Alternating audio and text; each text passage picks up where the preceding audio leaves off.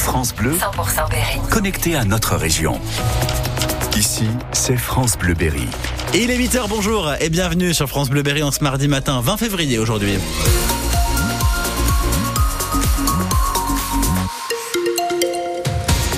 Et toute l'info dans le Berry, c'est avec vous, Emeline Ferry. Et les prévisions météo C'est des nuages très gris tout au long de cette journée, quelques trouées par-ci par-là en cours d'après-midi. Mais les températures resteront douces et de saison, déjà aux alentours de 7 degrés ce matin, jusqu'à 11-12 degrés au plus haut cet après-midi. Point complet en fin de journal. 300 000 euros pour faire venir des professionnels de santé à Bourges. C'est le budget fixé par la municipalité pour les trois prochaines années. Bourges change de stratégie et revoit des, ses aides à la baisse pour l'accompagnement à l'installation. Ce sera désormais plus ciblé, mais c'est ce qui a permis à une nouvelle gynéco d'ouvrir son cabinet il y a quelques mois dans le quartier des Gibjons. Michel Benoît, elle est la première à bénéficier du nouveau dispositif d'accompagnement. C'est désormais une aide de 15 000 euros et non plus 20 000, aide qui devra être affectée à l'achat de matériel. Ça tombe bien pour Muriel Commocto qui vient d'ouvrir son cabinet de gynécologie à Bourges après 11 ans passés au centre hospitalier. Cet argent a servi à payer une table d'examen. Une table avec un colposcope numérique qui permettra aussi d'être à la pointe. Ça coûte très cher de s'installer, notamment l'échographe. On a des appareils qui coûtent facilement au-delà de 60-70 000 euros. Mais le docteur Commocto serait de toute façon rester sur Bourges sans cette aide financière. Elle aurait même pu avoir 50 000 euros de l'assurance maladie si elle s'était installée dans un quartier prioritaire de la ville. Pour Magali Bessard, adjointe au maire de Bourges, ce ne sont donc pas ces primes qui sont le premier critère d'installation des professionnels de santé dans une ville. C'est un, un, coup de pouce. Notre projet municipal, c'est le centre municipal de santé avec des médecins salariés. Mais pour autant, il est important aussi de soutenir l'activité libérale. Il y a beaucoup de concurrence et on voit bien euh, à quelques kilomètres euh, du Cher, euh, voilà, des, des, avions qui sont affrétés pour aller chercher des médecins. Pour nous, l'idée, c'était de ne pas être sur, sur cette surenchère. Et la ville de Bourges aidera également à hauteur de 8000 euros toute installation d'infirmières en pratique avancée.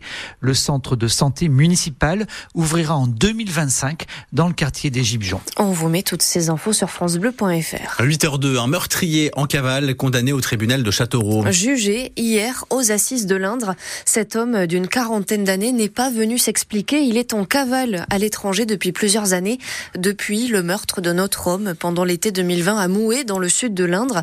Il est donc condamné à 30 ans de prison, mais il reste encore beaucoup de points d'interrogation dans cette affaire, Manon Klein des zones d'ombre avec lesquelles la famille de la victime va devoir vivre. Ces habitants de Bourganeuf, dans la Creuse, étaient présents au tribunal pour assister à ce procès particulier. Aujourd'hui, le crime, nous l'avons, l'homme non résume l'avocate générale devant un banc des accusés totalement vide. Le crime, c'est ce meurtre violent, une balle tirée dans la tête et un corps en état de putréfaction avancée retrouvé par un agriculteur de Mouet dans les broussailles. Le corps est tellement abîmé que les proches de la victime ne pourront jamais le voir. Ça faisait dix jours qu'ils avaient signalé sa disparition, vingt jours que personne ne l'avait vu. Le motif du meurtre est très probablement lié à la drogue. Les deux seraient associés dans un trafic, selon l'avocate générale. Interrogé par les autorités turques, l'accusé a tout contesté, une version qu'il n'est pas venu défendre devant le tribunal. Il reste comme un goût d'inachevé, reconnaît l'avocate de la famille de la victime. Elle espère désormais que la peine sera exécutée. 30 ans, c'est donc la peine maximale qu'il entourait. Est, qu'il encourait. Il est toujours sous le coup d'un mandat d'arrêt européen. Il a tout de même la possibilité de faire appel de sa condamnation. La mauvaise surprise pour de nombreux automobilistes Castelroussin. Ils ont découvert leur voiture abîmée, les rétroviseurs cassés, les portières rayées et à l'intérieur les effets personnels dérobés. Une dizaine de véhicules ont été dégradés dans le quartier de Nau à Châteauroux, dans le sud-ouest de la ville. La défense des petites écoles rurales. C'est le nouveau combat de Loïc Carvran. Le député Horizon du Cher dépose une proposition de loi pour que les conseils municipaux des villages de moins de 2000 habitants puissent refuser la fermeture d'une classe quand il y a au moins 15 élèves. En attendant, de nombreux parents d'élèves se mobilisent ces jours-ci contre la suppression d'une classe dans leur commune. Manifestation prévue cet après-midi à Argenton-sur-Creuse, au Mani. Demain, ce sera à Tournon-Saint-Martin et vendredi à Pouligny. France Bleuberry, il est 8h04. C'est un outil bien pratique pour les salariés qui veulent développer de nouvelles compétences. Le CPF, le compte personnel de formation, il va bientôt évoluer. Il faudra payer pour utiliser l'argent sur le compte pour financer par exemple un diplôme ou bien l'apprentissage d'une langue. Le but pour le gouvernement avec cette annonce, c'est de dépenser moins. Il y a un plan, on le rappelle, pour faire 10 milliards d'euros d'économies sur les dépenses de l'État. Mais alors, qu'est-ce que ça va changer pour les salariés? Cyril Ardo, combien ça va nous coûter? 10% du prix de la formation sera à votre charge. En bref, le calcul est simple. Si vous choisissez de suivre avec votre CPF une formation à 2000 euros, vous devrez débourser 200 euros. Les demandeurs d'emploi n'auront pas à payer ce reste à charge. Toutes les modalités ne sont pas encore complètement arbitrées, mais un décret est attendu pour avril selon le ministère de l'économie. Bercy évoque une mesure juste et nécessaire dans un contexte difficile pour les finances publiques. La ministre du Travail, Catherine Vautrin, souhaite, elle, discuter avec les partenaires sociaux. Une mesure scandaleuse pour la CGT qui craint que les plus fragiles ne puissent plus se former. Le syndicat Force ouvrière, quant à lui, regrette une détérioration du droit à la formation professionnelle quand la Fédération des organismes de formation dénonce la brutalité du calendrier. Ils ont beaucoup de choses à dire au chef de l'État. Les deux principaux syndicats agricoles sont reçus à l'Élysée cet après-midi. Les JA et la FNSEA, c'est un rendez-vous habituel à quelques jours de l'ouverture du Salon de l'agriculture.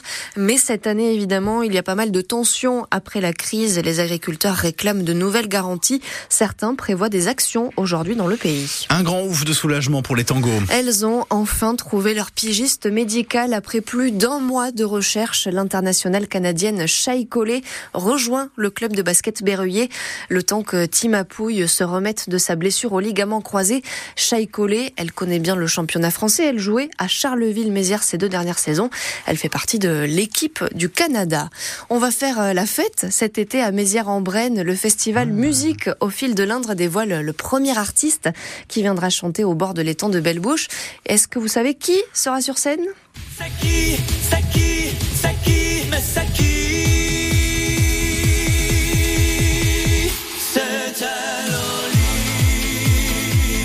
Et voilà, vous l'avez dans la tête pour toute la journée. Merci, la Gofa hein. C'est la chanson de Vincent Colonna alias La Petite Culotte, le premier nom qui est donc annoncé pour ce festival. Concert gratuit à Mézières le samedi 20 juillet.